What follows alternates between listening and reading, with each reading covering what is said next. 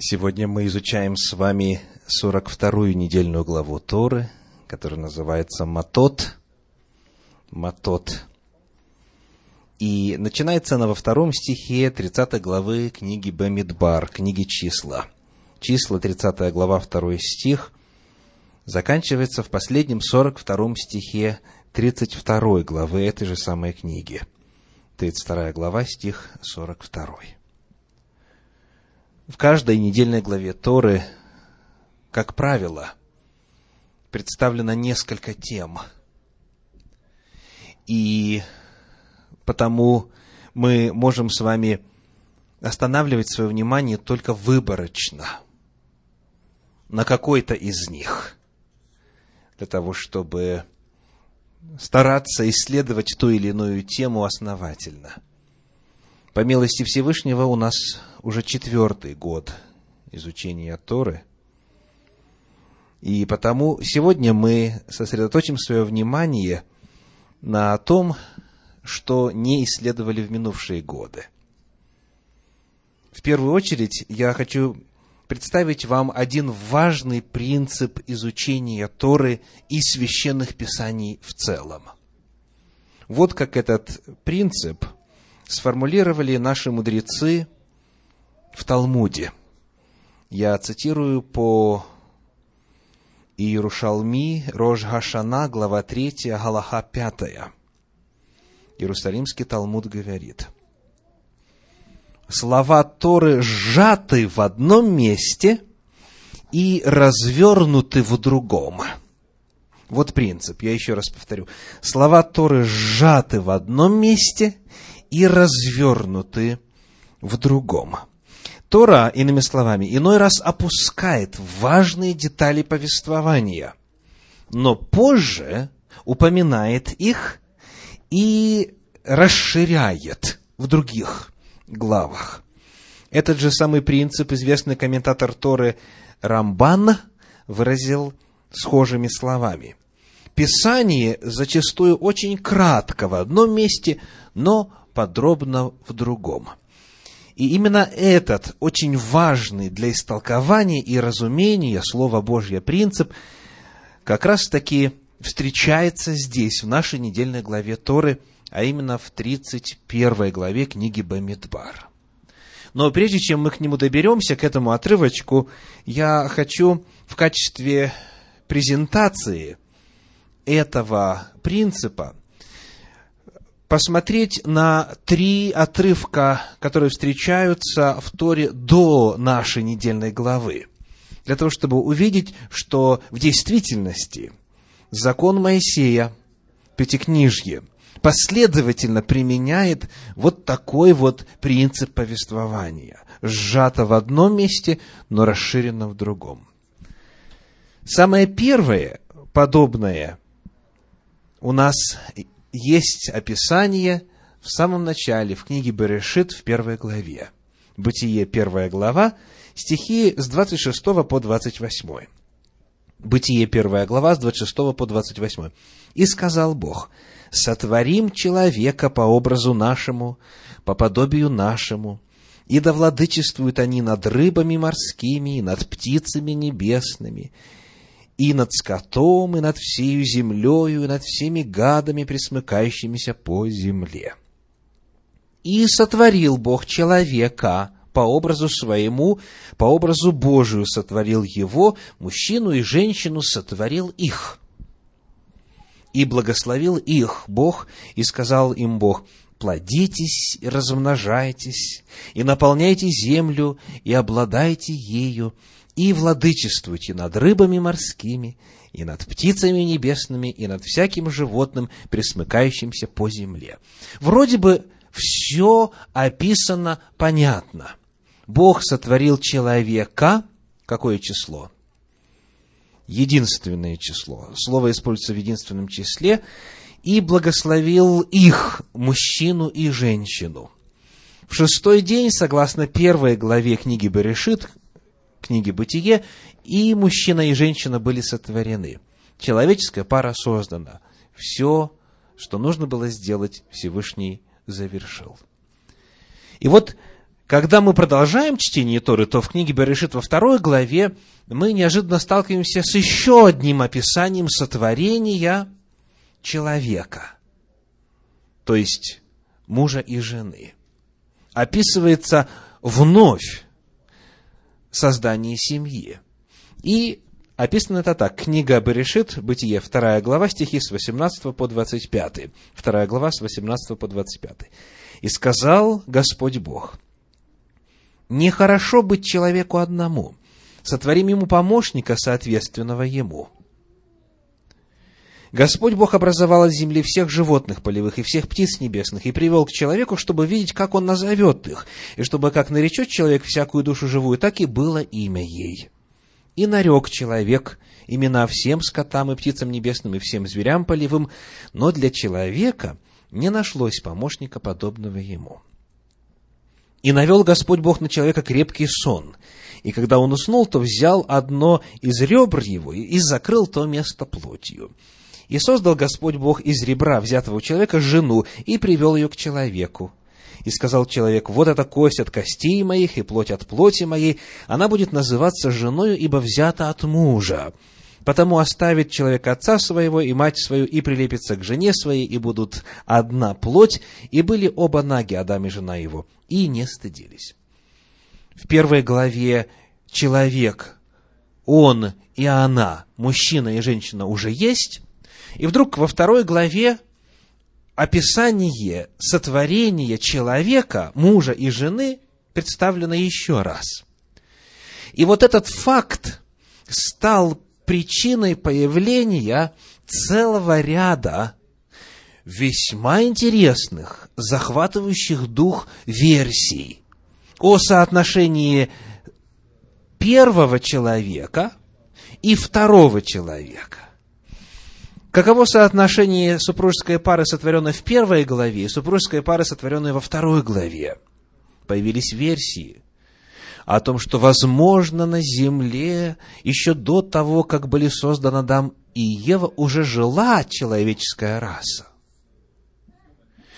И на самом деле, возможно, длинные продолжительные геологические периоды, которые нам постулируются теории эволюции и всем прошедшим советскую школу хорошо знакомы, имели место, потому что было одно творение, потом, может быть, что-то не получилось, они все вымерли, и Всевышний еще раз сотворил.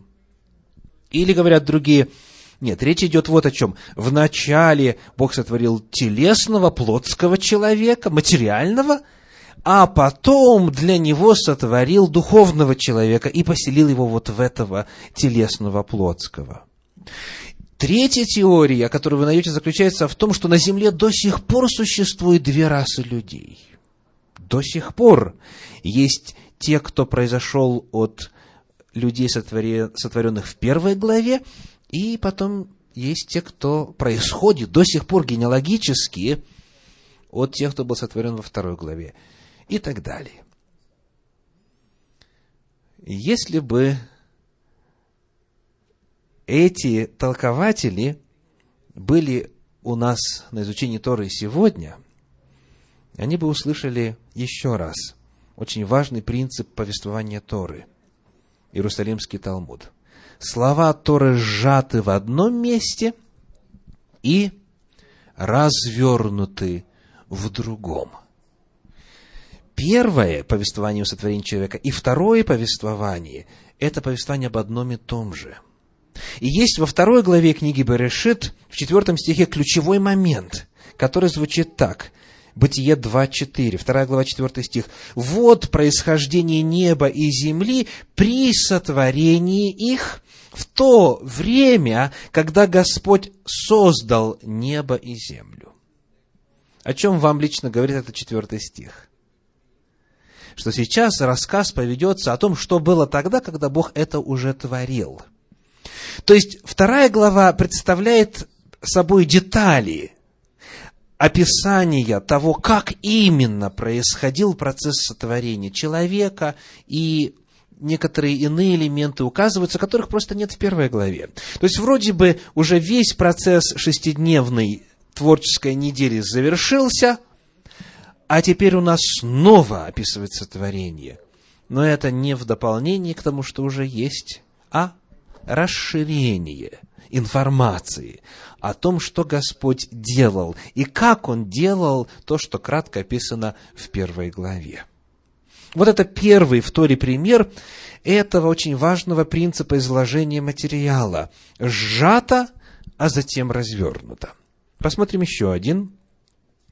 Книга «Бытие», 10 глава, первые пять стихов. Берешит, 10 стихи с 1 по 5. Вот родословие сынов Ноевых, Сима, Хама и Иофета. После потопа родились у них дети. Сыны Иофета – Гомер, Магог, Мадай, Иован, Фувал, Мешех и Ферас. Сыны Гомера – Ашкеназ, Рифат и Фагарма. Сыны Иована – Елиса, Фарсис, Китим и Доданим. И вот пятый стих нам особенно интересен в этой десятой главе. «От сих населились острова народов в землях их, каждый по языку своему, по племенам своим, в народах своих.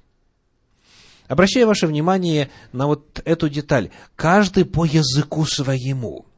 То есть, соответственно, 10 глава Торы сообщает нам, что, стало быть, есть много языков, и по языковому признаку люди расселились на земле. Об этом же мы читаем в 20 стихе 10 главы, Книга Берешит так, Бытие 10.20.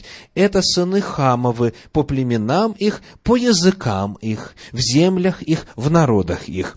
И та же информация в 31 стихе 10 главы. Это сыновья Симовы по племенам их, по языкам их, в землях их, по народам их. Трижды в 10 главе упоминаются языки. Но у того, кто читал Тору до сих пор внимательно, появляется вопрос. Какие языки?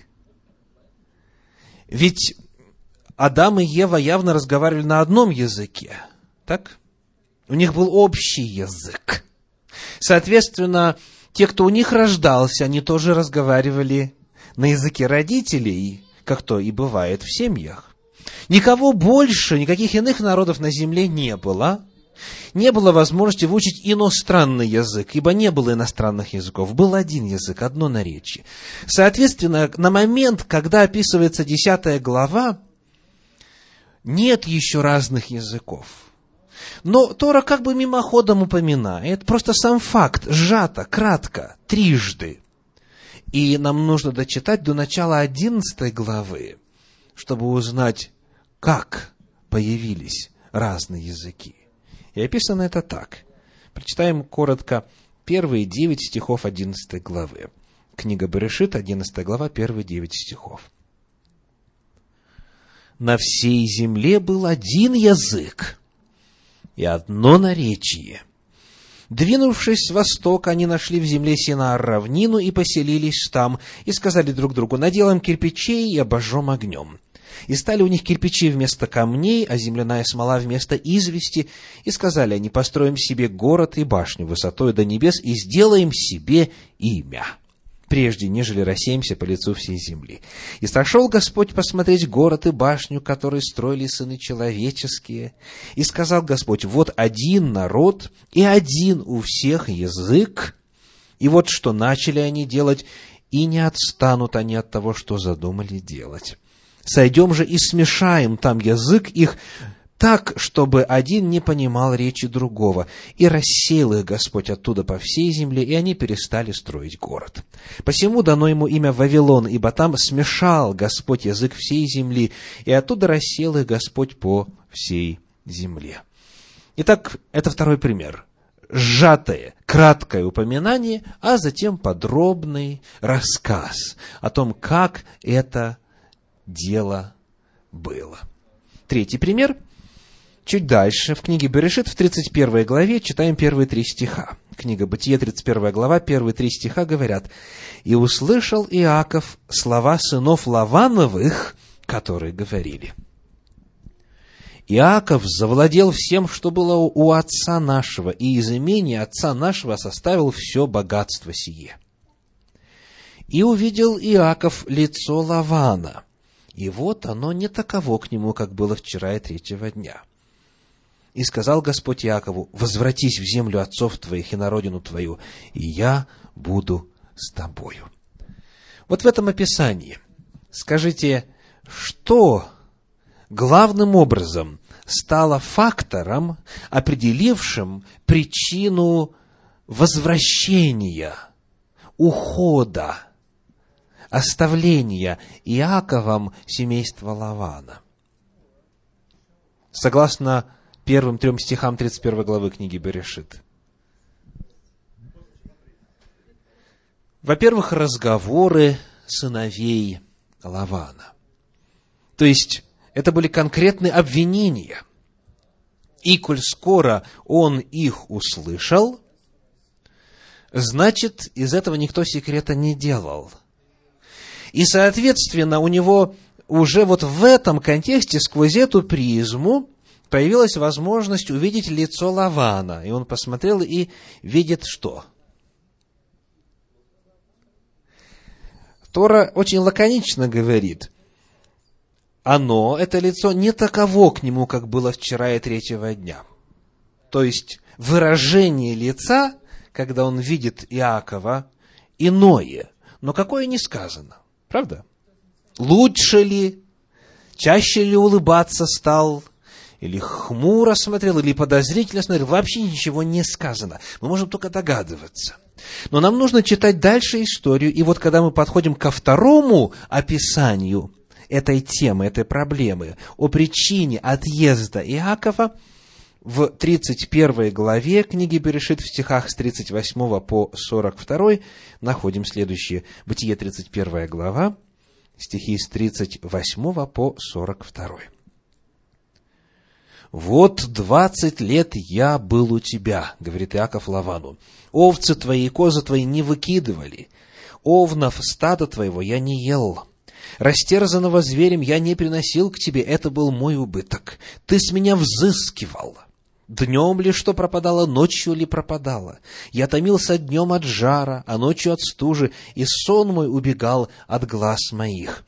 Таковы мои двадцать лет в доме твоем. Я служил тебе четырнадцать лет за двух дочерей твоих и шесть лет за скот твой, а ты десять раз переменял награду мою.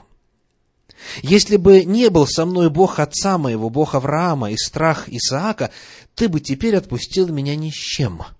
Бог увидел бедствие мое и труд рук моих и вступился за меня вчера. Если мы дочитаем до конца этого повествования, если мы найдем второе упоминание об этой же самой теме, о причине отъезда, то тогда мы только узнаем, как на самом деле Иакову жилось у Лавана. Что, оказывается, он хитрил неоднократно. Назначал такую награду, потом менял, потом снова менял. И жизнь была очень трудной. Но мы об этом узнаем, если прочитаем второе описание этой же самой причины. Итак, касается ли двух историй сотворения дела? Касается ли дела описания появления языков? Либо причины отъезда патриарха Иакова от своего родственника Лавана?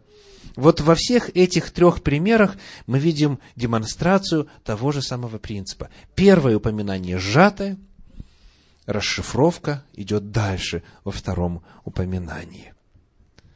Теперь мы с вами посмотрим, как этот же самый принцип реализовывается в нашей недельной главе Торы, в главе Матот, и прочитаем первое описание роли Валаама в моровой язве, которая настигла сынов Израиля и унесла жизни 24 тысяч. В первый раз мы читаем об этом в 24 главе книги «Числа», книги Бамидбар, стихи 10, 11 и 25. Числа, 24 глава, стихи 10, 11 и 25. Первое описание. «И воспламенился гнев Валака, Мавицкого царя, на Валаама, на Бельяма, и всплеснул он руками своими и сказал Валак Валааму, «Я призвал тебя проклясть врагов моих, а ты благословляешь их». Вот уже в третий раз. Итак, беги в свое место. Я хотел почтить тебя, но вот Господь лишает тебя чести. 25 стих. «И встал Валаам, и пошел обратно в свое место, а Валак также, также пошел свою дорогу». Вот как заканчивается описание разговора, взаимоотношений между пророком и царем, и история заканчивается так, что Бельяму не удалось проклясть Израиля. Точка. Дальше, когда мы читаем повествование, это уже начинается 25 глава, книги Бамидбар, книги числа, первые три стиха рассказывают о блудодеянии. И первое описание такое. «И жил Израиль в Сетиме», первые три стиха 25 главы книги Бамидбар, «и начал народ блудодействовать с дочерями Моава. И приглашали они народ к жертвам богов своих, и ел народ жертвы их, и кланялся богам их, и прилепился Израиль к Ваал-Фегору, и воспламенился гнев Господень на Израиля. То есть, Бильам ушел, и дальше Тора непосредственно приступает к описанию того, как началось блудодеяние, поклонение богам Муава и, соответственно, наказание от Господа. Гнев Господень возгорелся, и 24 тысячи погибло. Что мы узнаем здесь о причинах? Почему Израиль себя так повел? Ничего не сказано. Ничего не сказано. Почему такая мысль пришла? Как такое могло случиться, чтобы народ Божий стал блудодействовать с язычницами и есть идоложертвенное, и кланяться богам, и прилепиться в конечном итоге к Валфигору? То есть поменять служение Всевышнему на служение Пиору. Нету ответа, просто упоминается сам факт. Но когда мы читаем дальше, вот доходим до 31 главы книги Бамидбар, до нашей 42 недельной главы Торы, вот здесь, в 31 главе, в стихах 15 и 16, есть второе описание, которое шире. 31 глава, стихи 15 и 16. И сказал им Моисей, для чего вы оставили в живых всех женщин? Вот они по совету Валаамову были для сынов Израилевых поводом к отступлению от Господа в угождении фигуру, за что и поражение было в обществе Господнем. Я прочитаю этот же текст, 16 стих, в переводе Гирша. Ведь они, то есть эти женщины, по совету Белиама соблазняли сынов Израиля изменить Богу ради Пеора, и начался мор в общине Бога.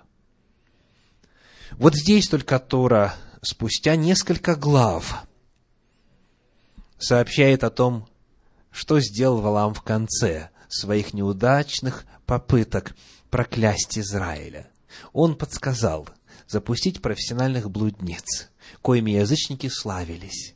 И эти женщины, э, мастерицы своего дела, стали соблазнять израильтян, и очень многие в результате стали поклонниками Ваал-Фигора. Потому о Валааме и о женщинах мы узнаем только лишь когда доходим до 31 недельной главы Тора. Подобных примеров в Торе, в Танахе и в целом в священных писаниях очень много.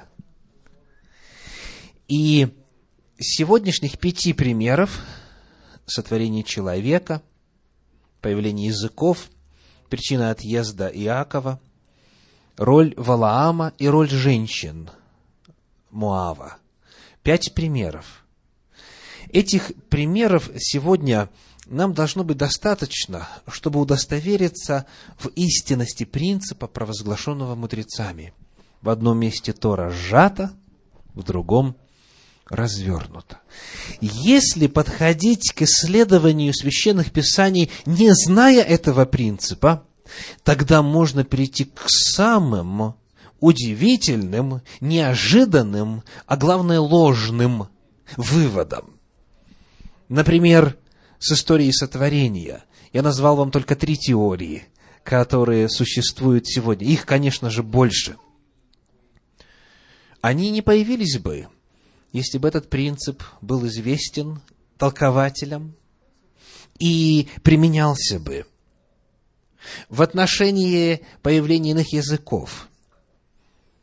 Если уже в 10 главе языки есть, а в 11 главе описывается смешение языков, то приходят к выводу некоторые исследователи, это две разных истории, две разных традиции.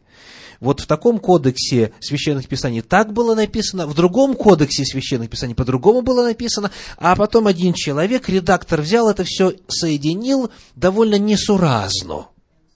И потому вот у нас вот такое лоскутное одеяло получилось. Либо другие исследователи говорят, речь просто идет о том, что вот языки-то были смешаны на самом деле, но только лишь для тех, кто поселился там, вот в районе Вавилона, Междуречья. А на всей остальной земле люди продолжали говорить на языках, которые они знали всегда. То есть не было такого всемирного смешения языков. Никогда не было времени, когда был бы единый язык. Потому что, утверждали исследователи, современные лингвистические исследования – сравнения зарождения языков показывают, что не было одного общего языка.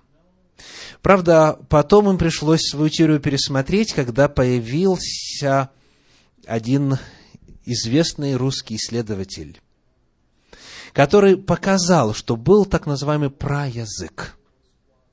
И была теория настратических языков представлена блестяще доказано, и сегодня известно, что все языки в конечном итоге родственны.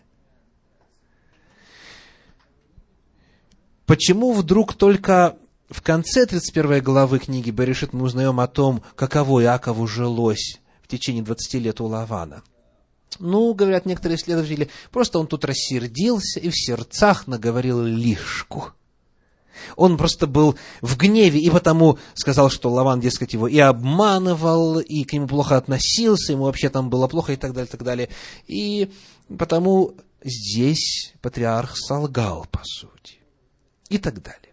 То есть, можно прийти к разным интересным выводам, от которых потом приходится отказываться во свете большей информации, если не знать этого простого принципа. И я рад, что вы сегодня здесь. Тора, Танах, Священное Писание в целом порой просто коротко упоминает.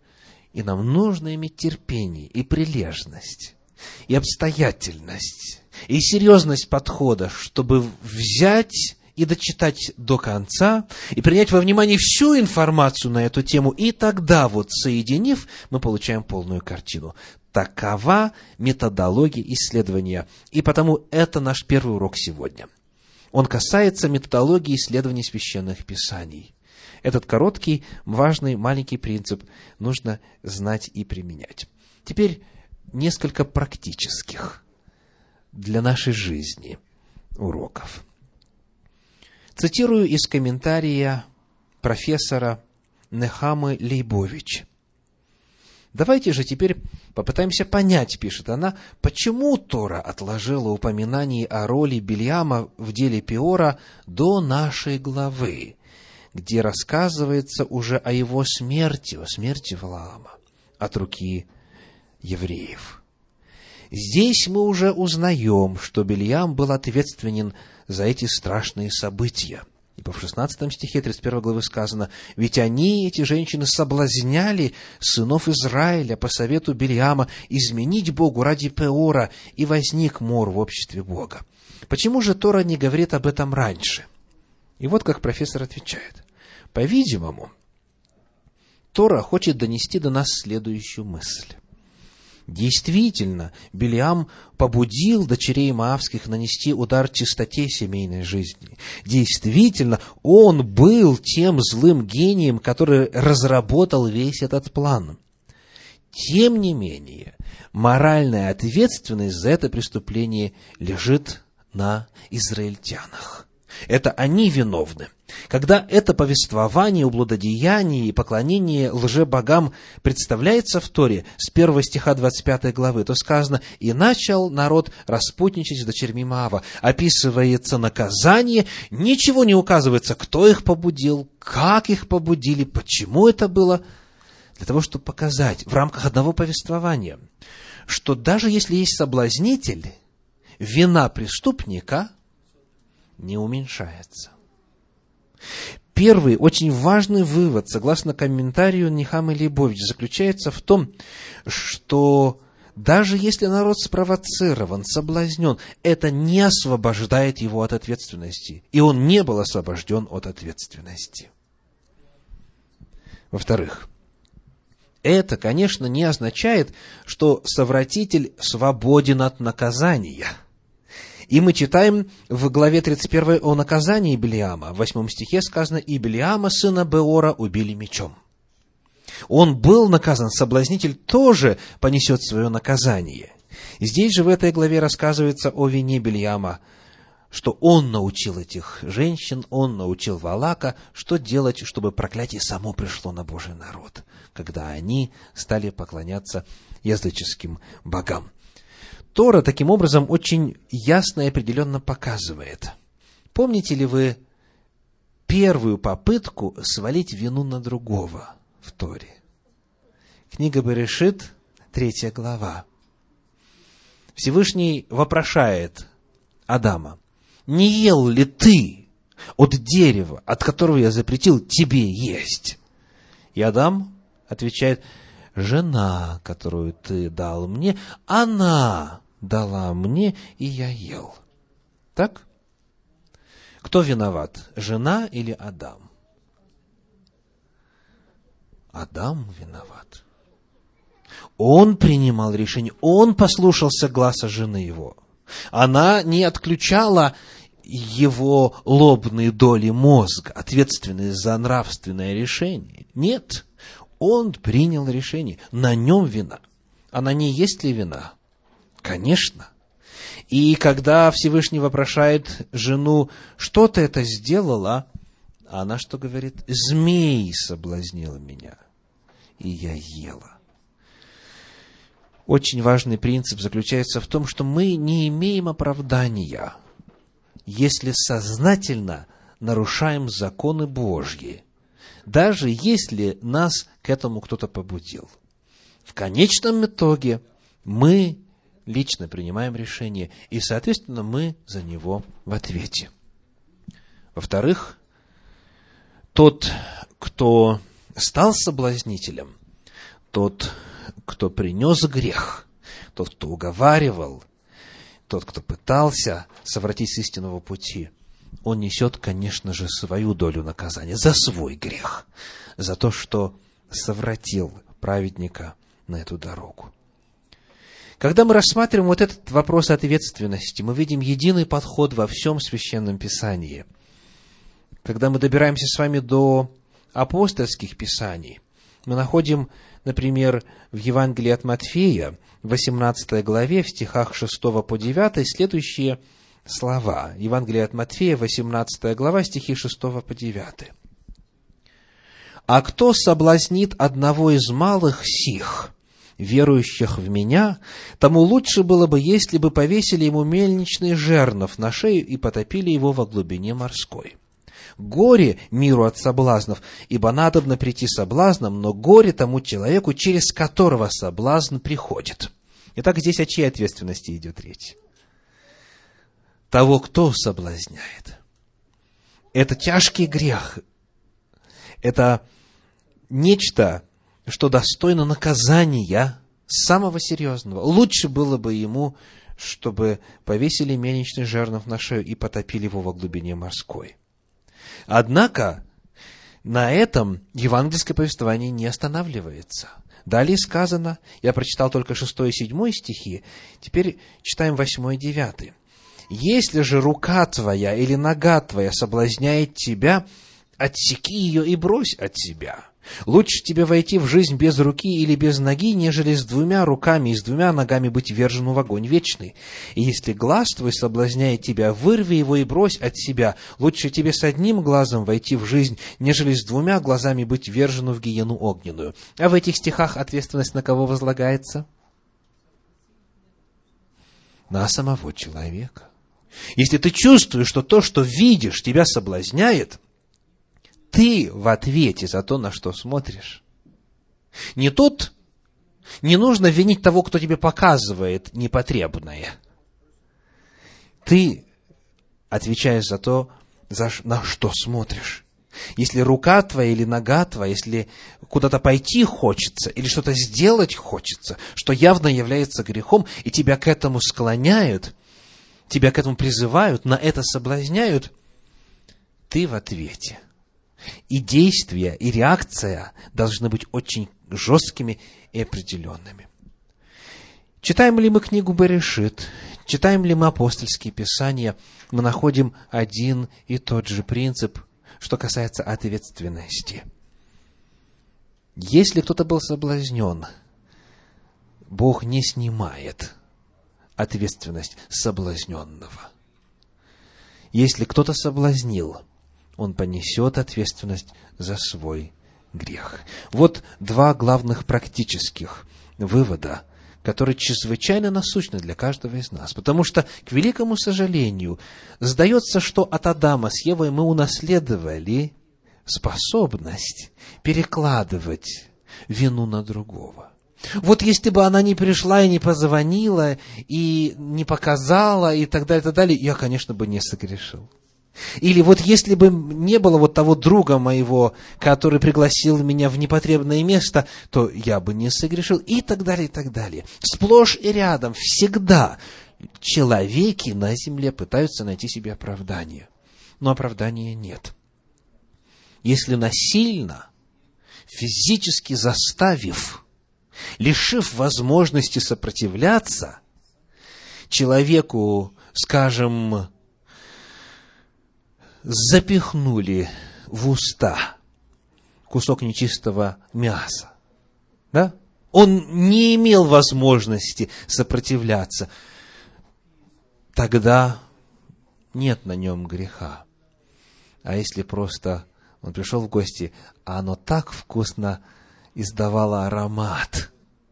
И такие воспоминания зародились в памяти вот той еще до святой жизни и потому согрешил, пусть даже кто-то и нахваливал и так далее, и так далее, то, конечно же, человек несет ответственность.